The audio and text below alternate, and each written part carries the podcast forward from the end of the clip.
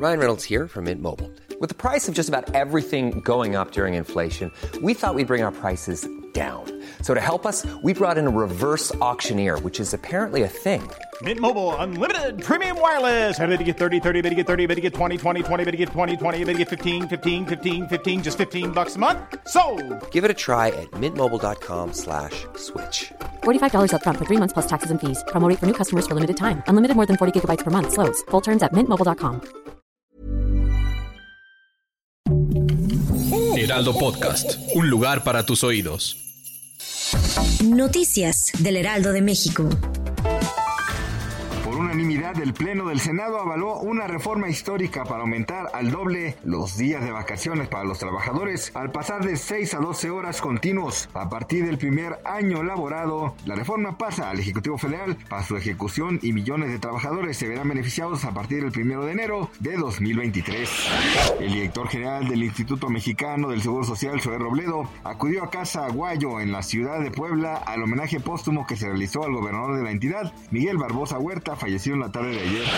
Mari Alba, congresista peruana, aseguró que el expresidente Pedro Castillo no llegará a México como lo ha solicitado el gobierno del presidente mexicano Andrés Manuel López Obrador. La legisladora apuntó que es increíble que el gobierno mexicano quiera dar asilo político a Castillo, a quien calificó como un dictador golpista. Sin embargo, a pesar de sus duras críticas, aseguró que no habrá rompimiento de relaciones con nuestro país. Ana Ferro, la viuda de Fernando del Solar, afirma que se le apareció el conductor y dijo que sintió la presencia del famoso y que recibió un mensaje del más allá para tranquilizarla. Asimismo pidió que la dejen tener contacto con los hijos de Fernando, con Ingrid, pues asegura que les tiene mucho cariño por todo el tiempo que convivió con ellos. Gracias por escucharnos, les informó José Alberto García. Noticias del Heraldo de México.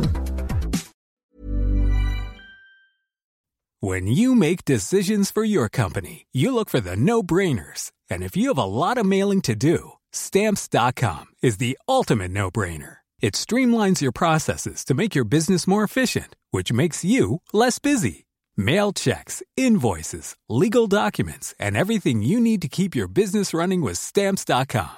Seamlessly connect with every major marketplace and shopping cart.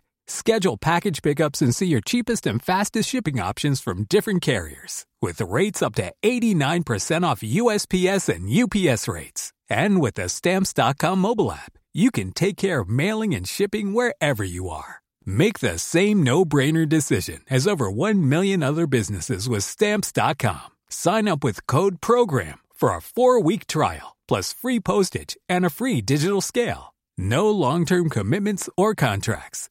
That's stamps.com. Code program.